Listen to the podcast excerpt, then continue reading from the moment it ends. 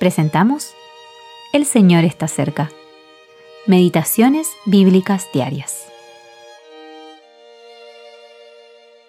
Meditación para el día 11 de septiembre de 2023. El sacerdote Esdras les dijo, Vosotros habéis pecado, por cuanto tomasteis mujeres extranjeras, añadiendo así sobre el pecado de Israel.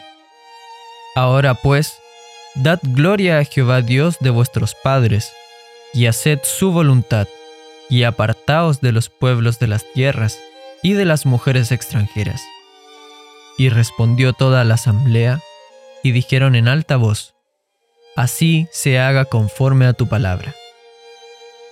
Esdras 10, 10 al 12. Después de la cautividad, en Babilonia. Matrimonios prohibidos.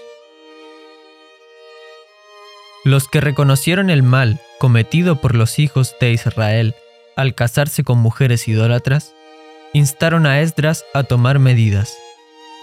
Así que, lamentándose y ayunando, Esdras convocó al pueblo en Jerusalén. Ellos vinieron y se sentaron temblando bajo la lluvia torrencial. Esdras los instó a confesar su pecado al Señor y a separarse de los habitantes de la tierra y de sus esposas paganas. El pueblo estuvo de acuerdo en hacerlo, pero pidieron que se hiciera ordenadamente durante la temporada de lluvias de los meses siguientes. A principios de la primavera, tres meses más tarde, se llevó a cabo esta triste tarea. Los sacerdotes culpables presentaron un carnero como ofrenda por la culpa. Los que ocupaban puestos de responsabilidad en los asuntos espirituales eran especialmente responsables de llevar una vida ejemplar de santidad. Sin embargo, hombres de todas las clases y familias se vieron envueltos en estas relaciones pecaminosas.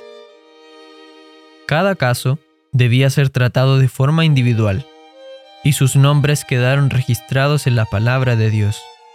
Algunas de estas mujeres habían tenido hijos. Qué tristes separaciones. En Malaquías 2:16 se nos dice que Dios odia el divorcio.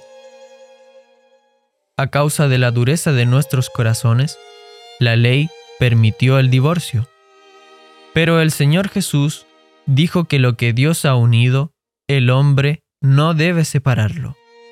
Mateo 19, 3 al 9. Un cristiano no debe casarse con un incrédulo.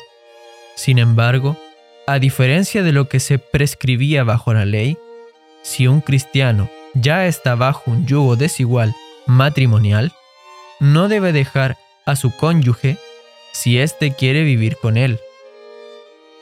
Dios se interesa por las familias de los creyentes. En su gracia, Él dice que estas familias cristianas son apartadas, santificadas, y que quiere salvarlas. Primera a los Corintios 7, 10 al 16. Eugene P. Vedder Jr.